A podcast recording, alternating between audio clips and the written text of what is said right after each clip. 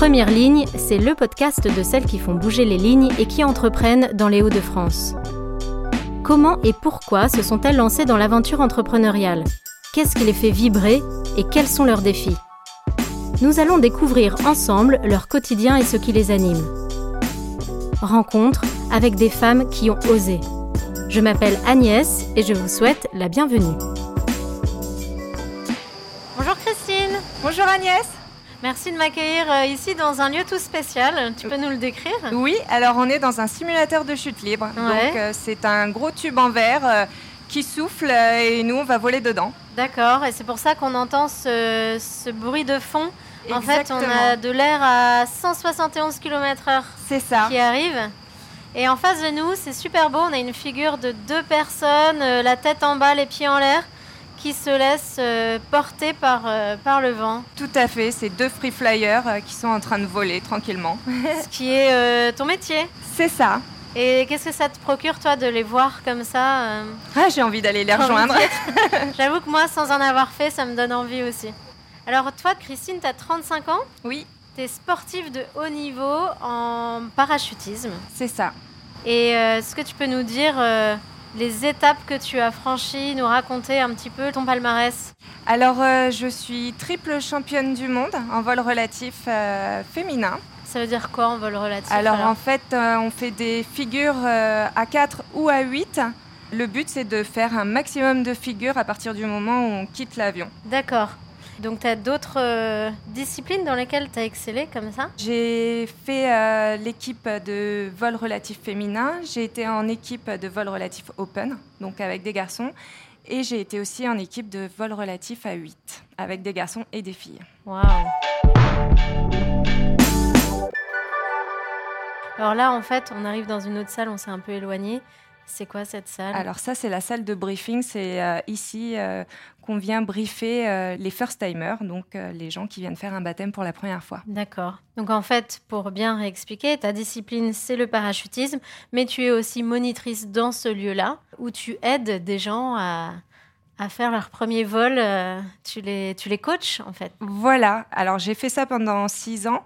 Euh, là, je viens tout juste euh, d'arrêter en tout cas les, les premiers baptêmes. je coach surtout les équipes d'amateurs qui participent aux compétitions, notamment au championnat de France. Alors comment tu es arrivé au, au parachutisme? J'ai commencé le parachutisme il y a 13 ans en faisant un baptême tout simplement.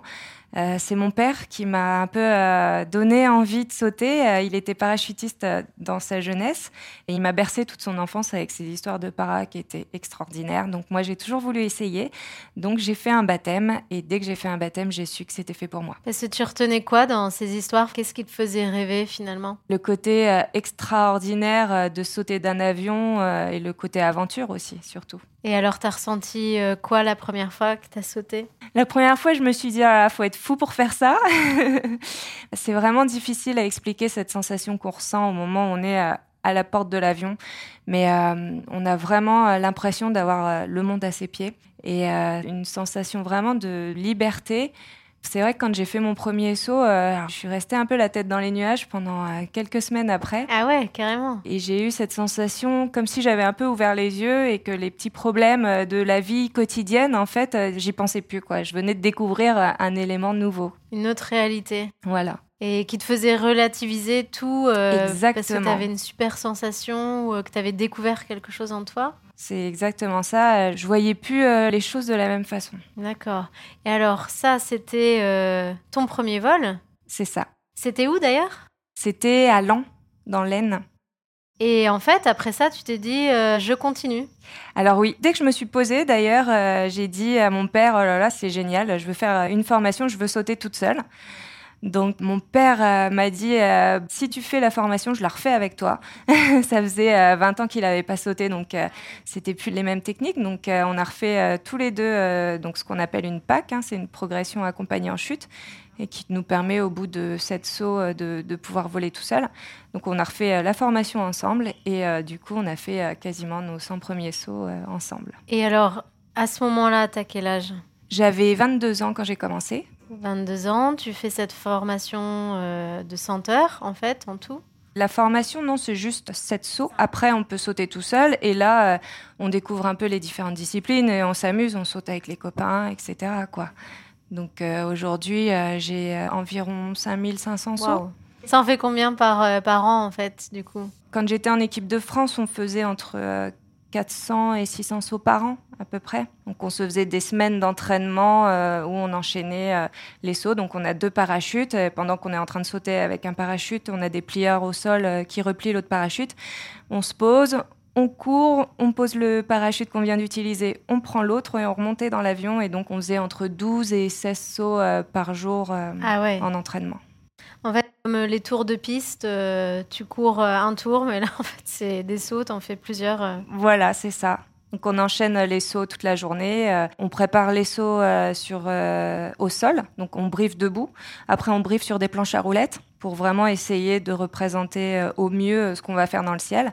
Ensuite on monte dans l'avion, on a environ 15 minutes de montée d'avion. Le saut qui dure 50 secondes et après la descente sous voile quelques minutes et on enchaîne comme ça toute la journée.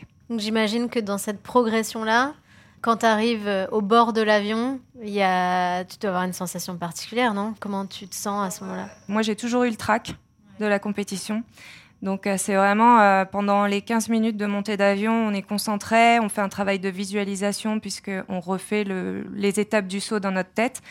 Arrivé à la porte, moi je sais que j'avais mon petit rituel, c'était de respirer en fait, pour pouvoir évacuer le stress et là me concentrer uniquement sur mon saut.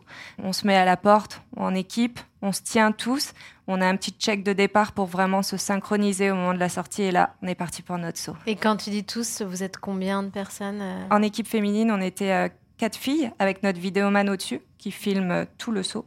Et en équipe à huit, on était donc moitié garçon, moitié fille, pareil avec un vidéoman au-dessus. Donc à chaque fois, vous êtes forcément en cercle ou pas nécessairement? Enfin, comment Pas nécessairement. en fait, on a euh, chacun une place euh, déterminée et on a un mouvement différent à faire et on va faire des figures différentes. L'objectif, c'est d'enchaîner ces figures-là le plus rapidement possible pour faire le plus de points possible.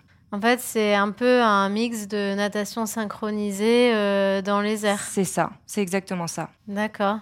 Et alors, les coupes que tu as gagnées, c'est plutôt en équipe euh, féminine ou open euh, slash mix Les deux. Donc, j'ai commencé en équipe féminine. à l'époque, il n'y avait pas encore de filles dans les équipes open en France, en tout cas. Et ça s'est vite développé quand ils ont vu que les filles pouvaient être meilleures que les garçons. ah bon?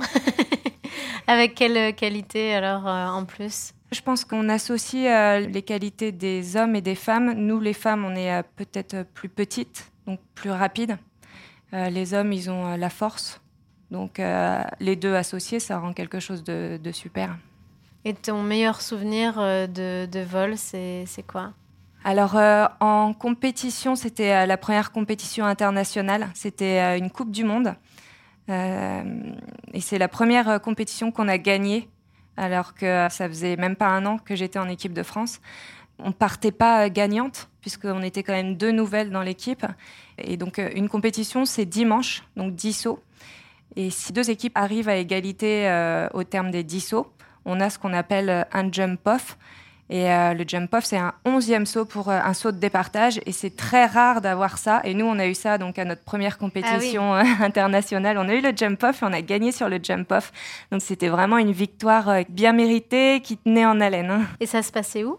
C'était en Bosnie. D'accord. En plus, tu as dû voir du paysage. Enfin voilà, tu as découvert le monde d'en haut. Oui, oui, oui. Alors j'ai eu la chance de pouvoir voyager un peu partout dans le monde, euh, vraiment dans des endroits super, euh, en Australie, au Canada. Euh. donc ça, c'est vraiment une chance de pouvoir voir le ciel, voir la terre d'en haut dans des pays comme à Dubaï. Du coup, tu te décrirais comment dans ta personnalité qui, de fait, a été j'imagine, un peu façonnée ou nourrie par ces compétitions, non? Moi, je me décrirais comme une battante.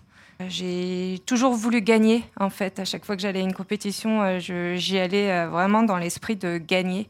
J'ai jamais baissé les bras euh, malgré les échecs que j'ai pu avoir. D'ailleurs, certains échecs m'ont fait aller beaucoup plus loin euh, que ce que j'aurais imaginé ou que j'aurais pu faire.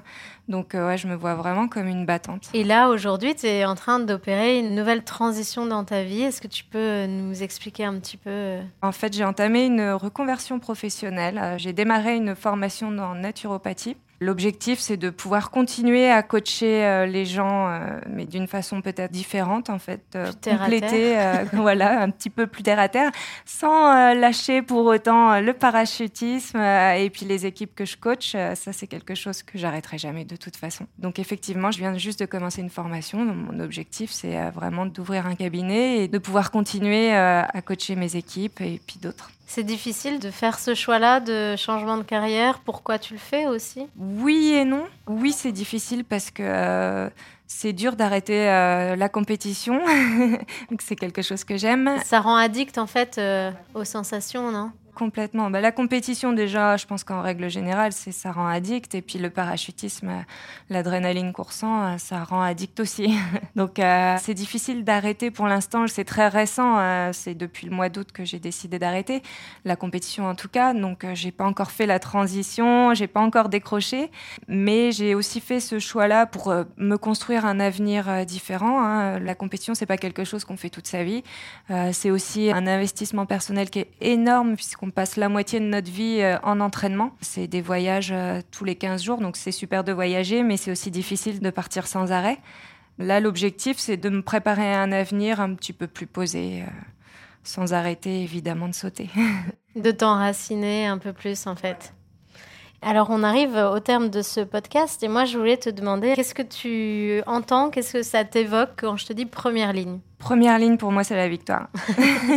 et alors, comment tu vas euh, décrocher des victoires dans ton prochain job? Enfin, Comment tu vois ce challenge de naturopathe? Comment décrocher les victoires? Euh, Je pense que c'est surtout une victoire personnelle de ce côté-là.